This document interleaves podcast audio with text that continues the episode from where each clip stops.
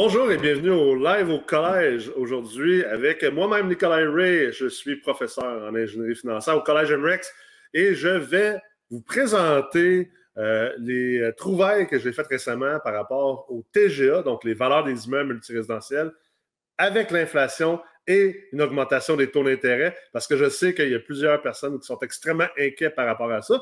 Et ben, je vais voir, est-ce qu'on a raison d'être inquiet ou on a peut-être raison de se régaler.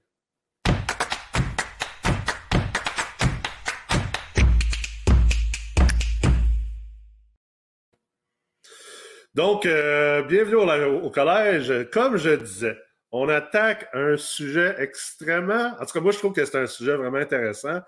Puis, euh, je vous invite bien sûr à réagir dans le chat euh, si ça vous tente.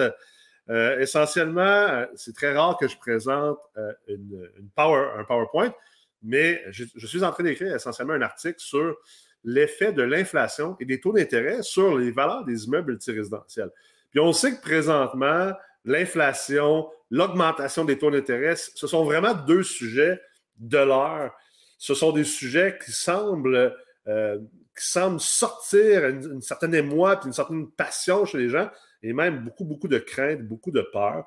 On voit également euh, l'application de euh, ce qu'on appelle les, les, narrative economics, où essentiellement, on voit les médias embarqués dans une espèce de jeu de narration euh, on se demande qui est derrière ça. Est-ce que c'est juste les médias qui sont très sensationnalistes? Est-ce qu'il y a différentes organisations qui veulent euh, qu'un certain narratif soit poussé? Bref, tout ça peut être extrêmement déstabilisant pour l'investisseur immobilier. Que vous soyez à vos premiers investissements, que vous détenez déjà 100, 200, 400, 500 logements, je comprends que ça peut être un peu déconcertant ce qui se passe présentement parce qu'on est dans un monde euh, d'incertitude et de volatilité, certainement depuis environ 18 mois. Et on n'a pas l'air de s'en sortir pour l'instant. Euh, comme euh, je vais reprendre les, paroles des banquiers centraux, autant du Canada que du côté des États-Unis, de la Fed, l'inflation est transitoire. Ben, est-ce qu'en ce moment, l'incertitude, est transitoire? On ne dirait pas vraiment. Donc, tout ça pour dire, j'avais vraiment le goût d'aller voir d'un point de vue empirique, est-ce que est-ce que c'est vrai qu'on devrait avoir peur comme investisseur immobilier de l'inflation et conséquemment de l'augmentation des taux d'intérêt? Parce que généralement, puis je ne veux pas être là à vous donner un cours d'économie non plus, euh, mais généralement, lorsqu'il y a de l'inflation, on a une tendance à voir le rendement des obligations augmenter. C'est quoi le rendement des obligations? Essentiellement, euh, quand on achète une obligation de la Banque du Canada, par exemple, on s'attend à un certain rendement. Et ces rendements-là, depuis quelque temps, sont extrêmement bas. Une autre chose qu'on doit comprendre, c'est que lorsqu'on achète des blocs appartements ou des plex ou d'autres types de propriétés en immobilier, essentiellement, il y a deux types de prêts qu'on peut aller chercher, deux types d'hypothèques. Parce qu'on fait l'immobilier, on utilise du levier. C'est très rare des gens qui achètent tout cash. Ça existe encore. Je pense que c'est extrêmement euh, stupide d'acheter quelque chose tout cash à moins, à moins que tu es dans une situation particulière. Tu sais, par exemple, des fois, je vais acheter des immeubles 100% euh, cash parce que euh, c'est un projet qui n'est pas finançable ou c'est un projet qu'on va flipper rapidement. Mais tout ça pour dire que généralement, on utilise du levier puis on met des hypothèques en place. Donc, les hypothèques en immobilier sont soit fixes ou soit variables. Et euh, ce qui va arriver, c'est que les hypothèques vont être déterminées, le taux d'intérêt d'une hypothèque essentiellement variable va être basé sur le taux directeur, surtout au Canada. Et les taux d'intérêt des hypothèques fixes vont être basés sur le rendement des obligations. C'est pour ça que le rendement des obligations est quand même important. Et le rendement des obligations va généralement euh, avoir un effet sur le taux directeur et vice-versa. Dépendamment de c'est quoi ton point de vue, euh, si tu es un, trader qui trade au niveau des obligations, ben, c'est sûr que tu vas avoir un point de vue qui va être beaucoup plus de dire que le, euh, l'œuf, c'est toujours une question d'œuf et de la poule, c'est que les taux directeurs, essentiellement, sont un peu la prophétie des. les euh, rendements des obligations sont la prophétie des taux directeurs.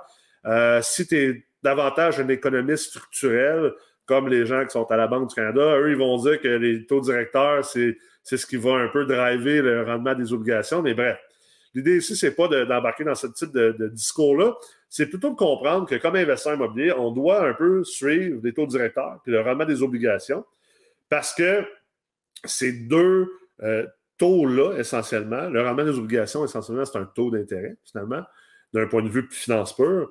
Euh, ces deux taux-là vont affecter essentiellement le coût de nos hypothèques et également le, montant de prêt qu'on peut aller chercher pour acheter une bâtisse. Parce que euh, il y a un concept de valeur économique en immobilier multirésidentiel, essentiellement, qui dit que euh, même si tu achètes un immeuble d'un million et que la banque dit on va te financer à 75% ça ne veut pas dire nécessairement que tu vas juste avoir 250 000 de mise de fonds à mettre pour l'acquisition de cet immeuble-là. Ça se peut très bien que tu aies plus de mise de fonds à mettre si la valeur économique est plus basse que le 1 million du prix payé que tu achètes l'immeuble. Puis la valeur économique, elle est déterminée en partie, bien sûr, par le taux d'intérêt. Donc, c'est pour ça que le rendement des obligations et le taux directeur sont des choses qu'on doit quand même surveiller assez, d'assez proche pour être capable de déterminer qu'est-ce qui va se passer avec nos investissements immobiliers.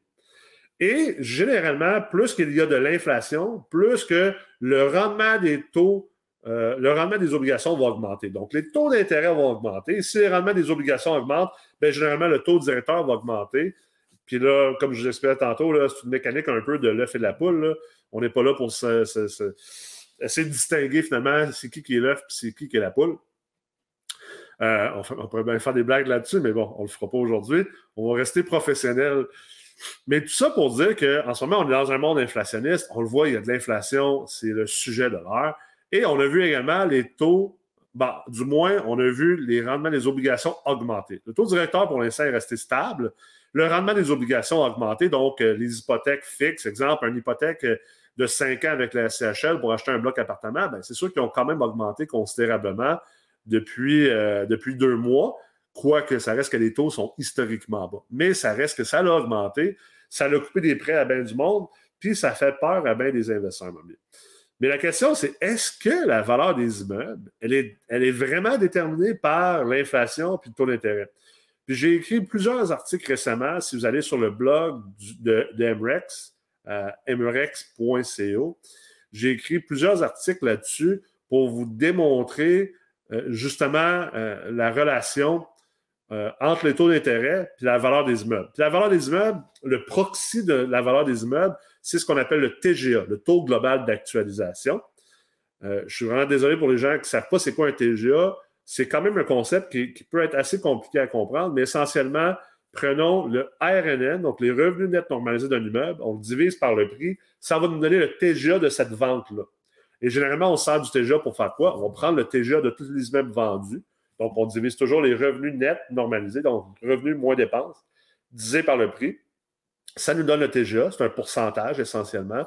Pour vous donner une idée présentement, au Québec, les TGA sont entre 3,75 puis peut-être 5,50% dans des endroits un peu plus maganés. Plus que l'endroit est magané, plus que le TGA va être haut relativement aux autres endroits. Euh, exemple, je prends l'exemple de Sorel. Les TGA sont plus élevés à Sorel qu'à Montréal parce que Montréal, c'est un marché plus compétitif, c'est un marché qui a plus de vigueur économique. Donc, les TGA sont plus bas, ça veut dire que les prix, au même quantité de revenus, les prix sont plus élevés. Donc, c'est ça le TGA. Et essentiellement, ce qu'on fait, c'est qu'on divise les revenus et dépenses, revenus moins dépenses divisés par le prix on sort le TGA tous les immeubles qui sont vendus, ça nous donne les comparables, ça nous donne un indicateur, ça nous donne le TGA qui est le proxy de la valeur des immeubles dans un marché donné. Puis là, après ça, on est capable de faire un calcul mathématique. Si on voit un immeuble qui est à vendre présentement, puis qui a des revenus, exemple, de 100 000, on peut le multiplier, on peut le diviser par le TGA, puis ça va nous donner la valeur théoriquement de cet immeuble-là basée sur une moyenne ou sur une médiane. C'est pas parfait. Euh, c'est vraiment plus compliqué que ça. En réalité, je vais vous donner un cours de quasiment un mois juste sur les TGA puis leur utilisation dans différentes situations, mais ça vous donne un peu l'idée pour être capable de parler de ce qu'on parle aujourd'hui.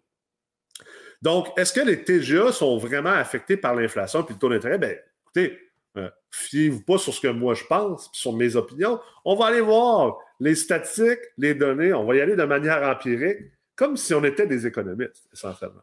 Donc, euh, heureusement, euh, j'ai trouvé beaucoup de data sur euh, la plateforme CoStar. CoStar, qui est une plateforme de data très dispendieuse aux États-Unis, généralement pour les investisseurs institutionnels. heureusement, ben, je suis issu de ce monde-là, donc j'ai accès à cette plateforme-là.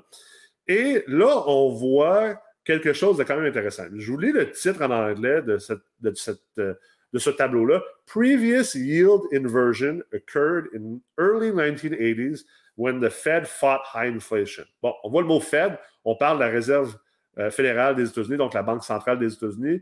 Euh, il y a toujours moins de data au Canada qu'aux États-Unis, mais honnêtement, pour avoir passé beaucoup, beaucoup de temps à analyser les transactions puis analyser les économies au niveau de l'immobilier, euh, c'est extrêmement semblable. Donc, on est capable d'utiliser les États-Unis comme proxy pour ce qui se passe ou ce qui va se passer ou ce qui s'est déjà passé ici au Canada. Pas tout à fait parfait, mais dans le multirésidentiel, les marchés sont quand même assez semblables.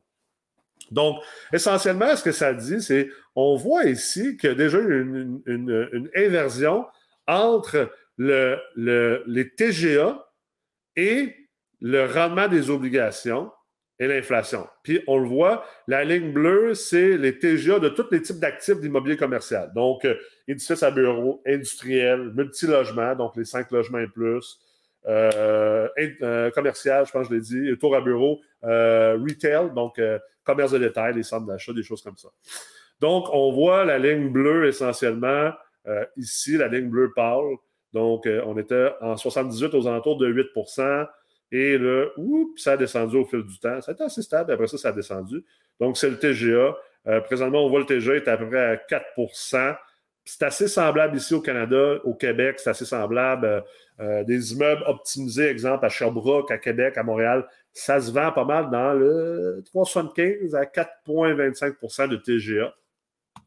Donc, on, on est capable de valider cette donnée-là. On voit également l'inflation d'année en année. Puis on voit bien sûr dans les années 80 beaucoup d'inflation. Ensuite, ça a droppé considérablement. Et là, depuis un bout de temps, en 2011, 2009 euh, à présentement, l'inflation est restée dans l'espèce de fourchette là, du genre de 2-3% Et euh, là, ça a monté présentement. Puis là, on est dans du 4 à 6% dépendamment de qui calcule. Euh, il, y a, certains sites, il y a certains économistes qui diraient qu'on est même à une inflation beaucoup plus élevée mais euh, on va rester avec l'inflation qui est rapportée par le gouvernement. Est-ce qu'on leur fait confiance? Ça, c'est une autre histoire. Je vous la laisse, cette décision-là. Mais essentiellement, ce qu'on sait, c'est qu'on vit beaucoup plus d'inflation présentement. Euh, l'autre chose, on voit le rendement des obligations de 10 ans. Ça, c'est euh, les obligations américaines. Les obligations canadiennes sont assez semblables, honnêtement. on voit qu'il ben, y a eu une divergence éventuellement depuis environ 20 ans, on voit que généralement, comment ça fonctionne, c'est que tu as de l'inflation. Par-dessus ça, tu as le rendement des obligations. Donc, si l'inflation est de 2% le rendement des obligations est de 3% bien, les TGA vont peut-être être de 4 ou de 5% Donc, généralement, un est bâti par-dessus l'autre. Puis dans le central journée financière, d'ailleurs, on passe une bonne partie du cours à vous enseigner euh, justement les relations entre les TGA, les rendements des obligations. Ici au Canada, on a quelque chose qui s'appelle les CMB, donc les Canadian Mortgage Bonds, les obligations hypothécaires canadiennes. Et euh, par-dessus ça est bâti essentiellement le marché euh, des taux d'intérêt fixes en multirésidentiel et en immobilier commercial. Mais on voit que durant la période d'inflation extrêmement élevée des années euh, fin 70-80, on voit qu'il y a eu une divergence. C'est-à-dire que l'inflation a monté plus haut que les TGA. Donc, euh, on le voit ici en 81, on avait une inflation à 14% Les rendements des obligations ont monté à 12, 13, puis ensuite ont monté à 16% en réponse à cette inflation-là. Parce que rappelez-vous que généralement, les rendements vont augmenter en fonction de la réponse à l'inflation. Et on voit que les TGA sont quand même restés stables au fil du temps. Ils ont monté un petit peu, il y a eu un petit après ça, au final, ils sont redescendus. Puis là, on est dans une relation dans laquelle on est. Donc, on sait par ce tableau-là que c'est possible, c'est déjà arrivé, que l'inflation peut augmenter, les rendements des obligations peuvent augmenter, mais que ça ne veut pas nécessairement dire que les TGA vont augmenter. Donc, ça ne veut pas nécessairement dire que les immeubles vont perdre la valeur. Ça se peut très bien qu'ils maintiennent leur valeur puis qu'ils continuent à se transiger à des TGA actuels. OK? Deuxième tableau, 10-year treasuries correlate to inflation much better than property type specific cap rates. Ce que ça veut dire, c'est que le rendement des obligations, autant du Canada que des États-Unis, bien sûr, on est encore dans les États-Unis ici parce qu'on a beaucoup plus de data, euh, a une plus grande corrélation à l'inflation avec l'inflation que les TGA, les cap rates. Un, TGA, c'est un cap rate en anglais. Donc, essentiellement, ce qu'on voit ici, c'est que les rendements des obligations ont une corrélation d'à peu près 66% par rapport à l'inflation. Ce que ça veut dire, c'est que le, rendement des obligations suit l'inflation. Si l'inflation monte, le rendement des obligations monte. C'est ça que ça veut dire, c'est corrélé. Ils vont ensemble. Euh, ensuite, on voit que ben, le retail, c'est quoi? C'est le commerce de détail. Donc, l'immobilier de commerce de détail, des centres d'achat. Ensuite, on voit office, ça, c'est les édifices à bureau, le vert. Industriel et appartement, ben, c'est le multirésidentiel, les cinq logements et plus. On voit clairement qu'il n'y a pas une énorme corrélation versus le rendement des obligations. C'est-à-dire, ce qu'on dit ici essentiellement, c'est qu'exemple, les multirésidentiels, les immeubles, les blocs appartements, les plex, ont une corrélation de 35% avec l'inflation. C'est pas mal moins. ça veut dire que ça veut essentiellement, c'est pas parce qu'il y a de l'inflation que les TGA vont augmenter. Donc, on, a essentiellement une deuxième méthode empirique ici pour le démontrer. Ensuite, on finit avec ce tableau-là, puis euh, je pense que ça vient vraiment amener le, point à destination. Le tableau est intitulé Real Estate Income has historically hedged well against inflation. Donc, ce que ça veut dire, c'est que les revenus de l'immobilier, ce qu'on appelle le revenu net normalisé, en anglais, ils utilisent plutôt le net operating income, en français, le revenu net d'opération. Comprenez que quand on parle de revenu net normalisé, on prend les revenus, on déduit les dépenses, mais dans les dépenses, il y a deux sortes de dépenses. Il y a des dépenses réelles, les taxes municipales, taxes scolaires, les assurances, euh, tous les frais d'énergie, que ce soit Hydro-Québec, euh, le mazout, euh, le gaz naturel. Ça, on prend toujours ces vraies dépenses-là dans une analyse d'un immeuble. Ensuite, dépendamment de l'objectif de l'analyse de l'immeuble, si tu analyses l'immeuble pour l'acheter, donc tu veux savoir c'est quoi ton financement, puis tu veux le comparer avec les autres transactions, on va normaliser certaines postes de dépenses, comme la gestion immobilière de l'immeuble. Pourquoi? Ben, ça se peut que vous me dites que, ouais, mais moi, je vais gérer mon immeuble, je ne le ferai pas gérer par une compagnie externe. Je comprends. Mais la banque et les assureurs, eux autres, ils calculent ça en fonction de. Ils veulent comparer des pommes avec des pommes, d'un. Donc, ils ne veulent pas tomber dans une analyse où toi, tu gères tes immeubles, puis moi, je les fais gérer. Et aussi, ils veulent, eux autres, leur gestion de risque est basée sur le fait que si, exemple, tu tombes invalide puis qu'ils doivent reprendre la gestion de l'immeuble, ben, ce n'est pas le banquier qui va aller gérer et collecter tes locataires. Donc, c'est sûr qu'ils vont engager une compagnie de gestion. Donc, la rentabilité et le prêt doit être déterminé sur cette situation-là d'un point de vue de gestion de risque. Or, on va normaliser des dépenses comme la gestion et l'administration. On va normaliser une dépense qui s'appelle la conciergerie, le taux de vacances, mauvaise créance, entre autres. Et si on est en train d'analyser l'immeuble d'un point de vue plus, j'achète l'immeuble, je veux voir combien il me reste dans mes poches, selon la manière que moi je le fais, donc peut-être que moi je le gère, peut-être c'est moi le concierge, mais c'est ce qu'on appelle le RNO ou le RNE le revenu net d'exploitation, le revenu net d'opération. Euh, en anglais, le Net Operating Income. Donc, essentiellement, ce qu'on voit ici sur ce tableau-là, c'est euh, on a une ligne bleue foncée qui est Real Dollar Value in 1990 Donc, la valeur du dollar au fil du temps, elle a perdu la valeur. Ça s'appelle de l'inflation essentiellement. Un, dollar aujourd'hui ou vaut pas nécessairement un dollar de 90. Et on voit également la valeur des revenus nets des différents types d'immeubles en fonction du temps versus l'inflation. Puis on voit que d'ailleurs, les appartements, le rouge, quand même continuent à augmenter, même si la valeur d'un dollar a, baissé. OK? Donc, ce qui est intéressant de voir essentiellement, ce que ça nous dit, c'est que, euh, c'est que essentiellement, dans une période inflationniste, puis là, je vais fermer mon tableau. Dans une période inflationniste, essentiellement, l'investisseur multilogement, la personne qui détient un bloc appartement, il y a une protection dans ces immeubles-là contre l'inflation. C'est quoi? C'est le fait que les baux ne sont que d'une courte durée. Donc, un bail d'un an nous protège contre l'inflation. Sans d'inflation dans la prochaine année, puis qu'il y a un renouvellement de bail, on est capable de justifier une augmentation du loyer basé sur les données économiques. Là, je sais, il y en a qui vont me dire, ouais, mais le tribunal administratif du logement, le TAL, anciennement connu comme étant la régie du logement, ben, ils vont nous empêcher de trop augmenter. Je, comprends tout ça, là. Opérez votre business de la manière que vous voulez faire. Renseignez-vous. Équipez-vous d'un avocat en droit locatif qui va vous expliquer comment faire ça de la bonne manière, humainement, mais également en protégeant vos propres droits comme propriétaire d'immeuble. Parce que si vous n'augmentez pas vos loyers pour moins suivre l'inflation, ben, peut-être que ce n'est pas vos locataires qui écopent, mais vous, vous allez écoper, puis vos locataires vont probablement éventuellement écoper. Parce que s'il vous reste moins d'argent, de profitabilité, vous allez moins investir dans l'immeuble, l'immeuble va se détériorer au fil du temps. Donc, euh, tu échanges 4,25 sous pour une pièce, même pire. tu te fais friter par l'inflation, puis tu en restes moins même à la fin. Donc, très important à comprendre que le fait qu'on puisse constamment réajuster nos loyers à chaque année, c'est une grande protection contre l'inflation. D'autres types d'immobilier ont moins cette protection-là. Par exemple, l'immobilier commercial, c'est généralement des baux de 5 à 10 ans. Sauf que l'immobilier commercial a généralement déjà une augmentation qui est prescrite dans le bail qui est basé sur l'inflation. Donc, généralement, le bail va s'ajuster selon l'inflation, dépendamment de comment vous avez fait votre bail commercial ou votre bail industriel. Donc, une protection également à ce niveau-là. Une autre protection euh, à laquelle les gens ne réfléchissent pas généralement parce qu'ils n'ont pas de base en ingénierie financière puis en finance. Puis d'ailleurs, si vous n'avez jamais étudié dans le certificat d'ingénierie financière, je vous le recommande fortement.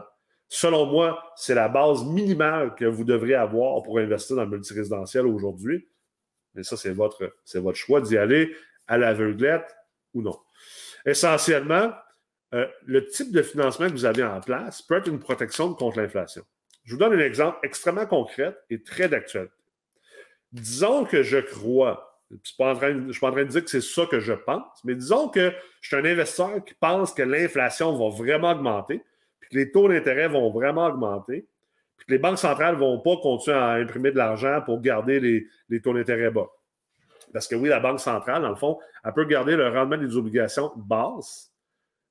Elle peut garder les taux d'intérêt basses de deux manières. En gardant son taux, directeur bas, puis en imprimant de l'argent, ce qu'on appelle de l'assouplissement quantitatif. D'ailleurs, j'ai écrit des articles là-dessus sur mrex.ca, où là, ils vont imprimer de l'argent. La manière qu'ils impriment l'argent, c'est qu'essentiellement, c'est qu'ils achètent des obligations. Donc, en achetant des obligations, c'est une question d'offre et de demande, économie 101, bien le, le, rendement essentiellement de ces obligations-là va descendre parce que, le, parce que essentiellement le prix augmente parce qu'il y a plus de gens qui veulent acheter des obligations. Le rendement d'une obligation est inverse au prix de l'obligation. Plus que tu payes cher pour une obligation, plus que le rendement va être bas. Plus que le, rendement d'obligation est, est élevé, moins que tu payes cher pour l'obligation. D'accord? Même chose pour les immeubles. Plus que le TGA est bas, plus que tu payes cher pour l'immeuble, plus que le TGA est élevé, moins que tu payes cher pour l'immeuble. D'accord? Donc, si je pense qu'il va y avoir beaucoup d'inflation et que le taux d'intérêt va augmenter, ben, je décide d'aller geler mon, taux, mon, hypothèque de 5 ans, peut-être même de 10 ans avec la CHL à, disons, un 10 ans. Je ne sais pas si on rendus à quoi les taux, je ne les ai pas regardés aujourd'hui, mais disons que je décide de geler ça à un taux aux alentours de 2,75% Mais imaginez si, à partir de l'année prochaine ou dans deux ans, les taux d'intérêt commencent à augmenter, puis qu'on se ramasse avec des taux d'intérêt, disons, de, euh, disons, de, de 4,75 mais le fait que vous avez gelé votre taux d'intérêt à 2,75% pour les 10 prochaines années, puis que, mettons que ça prend deux ans pour que le taux monte à 4,75, bien vous, vous, devez comprendre qu'à partir de dans deux ans, pendant huit ans de temps, vous avez un actif qui a une dette qui coûte beaucoup moins cher que la dette du marché. Fait que même si votre meuble perdait un peu de valeur, que les taux, les TGA augmentaient un petit peu dans le marché, mais réellement, vous pourriez quand même vendre votre immeuble à un meilleur TGA si vous offrez d'assumer cette hypothèque-là, parce que cette hypothèque-là, elle coûte moins cher que toutes les hypothèques que l'acheteur pourrait aller chercher sur le marché actuel, parce que les taux d'intérêt ont augmenté. Donc, c'est une protection contre l'inflation indirectement. Vraiment cool l'investissement immobilier qu'on apprend comment investir intelligemment, puis qu'on sait qu'est-ce qu'on fait, puis de quoi qu'on parle. C'est pour ça qu'au Collège MREX, d'ailleurs, c'est pour ça qu'on a fondé le Collège MREX, que j'ai fondé le Collège MREX, parce que pour moi, c'est important de démocratiser l'accès à la connaissance puis aux data. Parce que c'est ça qui vous permet, comme investisseur de tous les jours, comme investisseur commun, vous n'êtes pas des, gestionnaires de fonds de pension, vous n'êtes pas des REIT, euh, mais vous méritez autant que ces gens-là d'être capables de faire des belles acquisitions, puis de vous enrichir, puis d'avoir des entreprises qui sont rentables pour améliorer votre qualité de vie, puis atteindre tous vos, objectifs que vous, devez, que vous mettez. Donc, c'est pour ça qu'on est là pour vous éduquer, puis vous donner une connaissance, puis surtout une capacité de réflexion qui va vous aider à prendre des meilleures décisions d'un point de vue stratégique, puis à mieux opérer vos business. Parce que oui, un bloc appartement, c'est une business, c'est une PME. Donc, c'est important que vous, comme dirigeant de cette PME-là, vous savez ce que vous faites, d'y aller à l'aveuglette puis apprendre sur le tas. On n'est pas en 1988. Il n'y a aucune raison de faire ça avec la quantité de contenu gratuit qu'on vous donne, par exemple, ici. Et ensuite, avec la qualité des enseignements qu'on vous offre au Collège MREX, vous n'avez aucune raison de ne pas réussir, même dans un marché inflationniste.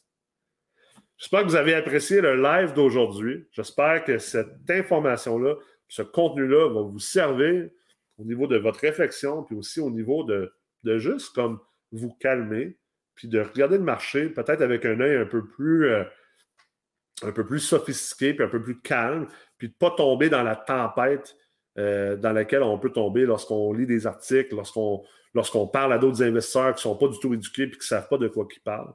Alors voilà. Si ce n'est pas déjà fait, euh, allez vous inscrire au, e-campus sur le collège MREX. Euh, il y a un paquet de cours sur demande, donc des cours qui sont déjà enregistrés, qui sont d'actualité, qui sont faciles à suivre si vous êtes à vos débuts si vous êtes prêt à vraiment foncer en immobilier ou si vous êtes prêt à être vraiment le meilleur investisseur immobilier que vous pouvez, puis que vous ne voulez pas manquer votre shot, je vous suggère fortement de considérer le certificat d'ingénierie financière qui débute d'ailleurs au mois de janvier. Et si vous avez des ambitions encore plus grandes, il y a toujours la Meurtre Multilogement, qui est un programme accélérateur de six mois qui vous permet d'être avec 29 autres investisseurs immobiliers qui désirent investir en immobilier comme des entrepreneurs qui décident de structurer leurs investissements immobiliers comme étant une business, comme étant une société immobilière, avec comme objectif de se propulser cinq ans en avant en seulement cinq à six mois. Merci beaucoup d'avoir été là aujourd'hui pour le live au collège et je vous dis à la semaine prochaine.